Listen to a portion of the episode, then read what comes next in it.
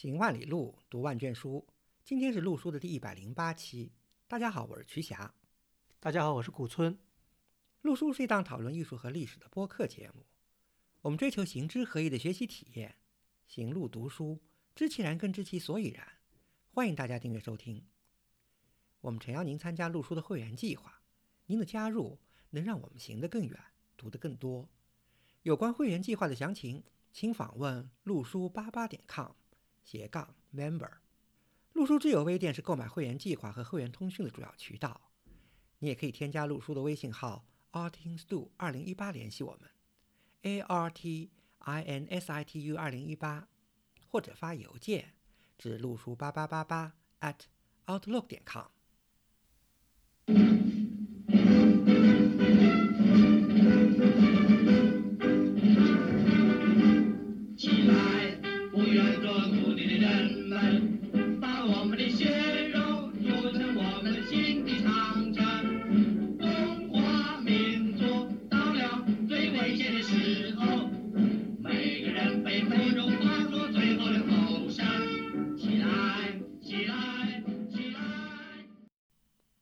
刚才我们放的这首歌，大家知道是什么吧？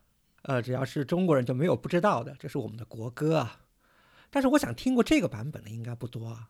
这是一九三五年的一本电影《风云儿女》的主题曲，也就是《义勇军进行曲》。对的，有一点可能大家不知道，就是什么呢？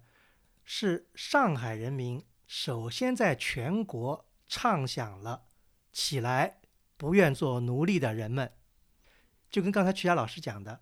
在一九三五年的五月二十四号，也就是大概距今已经快九十年前了，《风云儿女》这部电影呢，在上海北京路上的京城大戏院首映。因为这部电影以东北的这个形势作为主题啊，深深地打动了当时处在国难危亡中的广大观众，所以呢，这首主题曲《义勇军进行曲》呢，借机呢就传唱开来。甚至啊，有很多人为了学唱这首歌，反复到电影院里去看电影，以至于出现了在电影院里大家同声一起唱起来，不愿做奴隶的人们。当时《义勇军进行曲》的旋律啊、词曲啊，深深地打动了荧幕前的观众，演员的表演也是可圈可点啊。就是从开始那种面对苦难、面对国难的那种逃避啊、压抑啊。到以后忍无可忍、无可再忍那种这种先抑后扬以后爆发的这种情绪，也让观众情不自禁。这么有历史意义的电影啊，建议大家一定要找来看一看。之所以能够成为国歌，也是因为我觉得开头的这句话，至今对大家还有鞭策跟激励的作用。那么我们今天以这个作为引子来讲什么呢？就以旧上海的百老汇为题呢？来讲一讲上海的影剧院。先破一下题，什么叫百老汇？那么百老汇大家知道，其实这是美国的一个地名，Broadway。对，百老汇实际上英文就是 Broadway，其实翻成直译中文就是宽街的意思。它实际上是曼哈顿的一条很特别的街，因为大家知道曼哈顿的城市规划是一横平竖直的，但是百老汇恰恰是一条斜穿的一条街，斜街了，等于是又是宽街又是斜街，用北京话来说。对，但是呢，它呢就在时代广场附近，在四十二街左右呢，百老汇跟四十二街还有第七大道、第八大道什么交界这这个地区呢，云集了纽约的很多的剧院。没错。呃，我们去年聊过旧上海的华尔街，像华尔街啊、好莱坞啊、百老汇啊，大家知道都是美国的地名嘛，而且也都是呃文化、历史啊、经济方面的主要地标。那提到华尔街呢，就是金融业、证券银行；好莱坞是电影，那么百老汇呢，就是演艺业、戏剧啊、剧场。我们这里可以先把纽约百老汇的历史啊简单介绍一下。百老汇在曼哈顿的这个剧场区呢，大概形成于十九世纪末。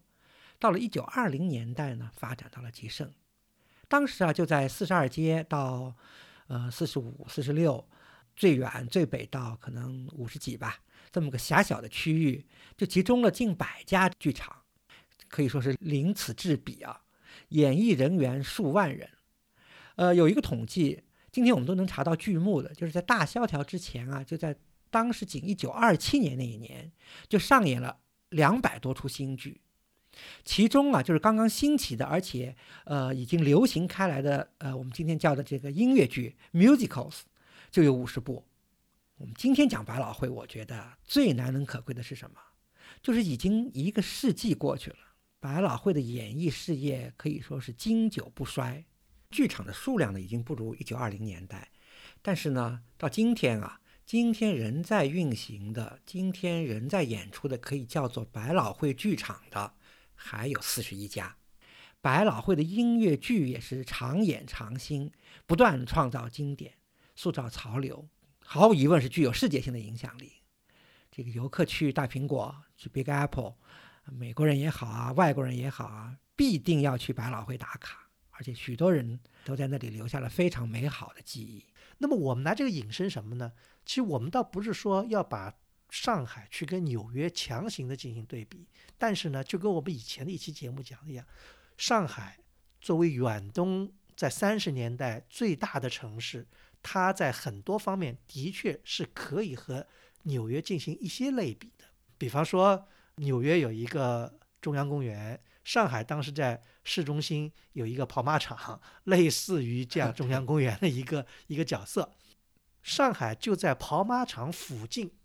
当时的南京西路也是静安寺路跟南京路呢，这个区域呢，实际上也云集了几十家的剧院，可以说这个地方就是上海的百老汇。那么这几十家剧院啊，挺有意思的。他们呢，在上海呢，以前呢，都把他们叫成叫大戏院，就是又能演戏又能看电影。对，而且从上海话来讲呢，大戏院呢比较好发音。大剧院呢，反而是近些年来才产生出来的。因为以前说这个大剧院，用上海话说是非常拗口的，所以都是大戏院。那么大戏院呢，就其实它是身兼很多功能，又是可以做演出，又是可以放电影。所以我们这儿厘清一下，我们下面所说的其实都是叫大戏院。当然，戏。这个在中国历史很悠久了，中国有很多很多地方戏，包括京戏，在北京有戏楼、茶馆，这都是演戏的。但是作为放电影的地方，是个新鲜事物。大家知道，北京是中国电影的诞生地，这个是没有问题。是一八九五年十二月二十八号，在北京拍摄了一部京剧电影叫《定军山》，这个是作为中国电影事业的这个鼻祖了。但是这里有个但是。但是可以说，在相当长的时间内，中国的电影的制作中心应该是在上海。二三十年代那时候，上海云集了很多的电影明星，拍摄了很多的电影。那个时候是上海电影业的一个辉煌的时期。就上海不仅是当时的中国的金融中心也好，工业中心也好，也是中国的娱乐中心。刚才讲到的电影是一方面，戏剧也是一方面。比方像北京的各大名角儿。都要到上海来演戏，梅兰芳啊，马连良啊，甚至上海自己还有周信芳啊。所以说呢，上海在很长一段时间内就是旧中国的娱乐中心，也是中国电影事业的摇篮和中心。呃，古村老师还漏说一个，上海当时还是中国名副其实的新闻出版业中心。很明显的，正是以这么多中心为依托啊。各方面的人才汇聚啊，资源云集啊，上海才能创造出优秀的演艺内容，包括现代话剧啊、传统的戏剧啊，再加上电影这个新事物、新娱乐的这个加持推动啊，上海才有可能在一九二零年代以后，逐渐形成了堪比纽约的剧场群、剧场区，可以说是名副其实的东方百老汇。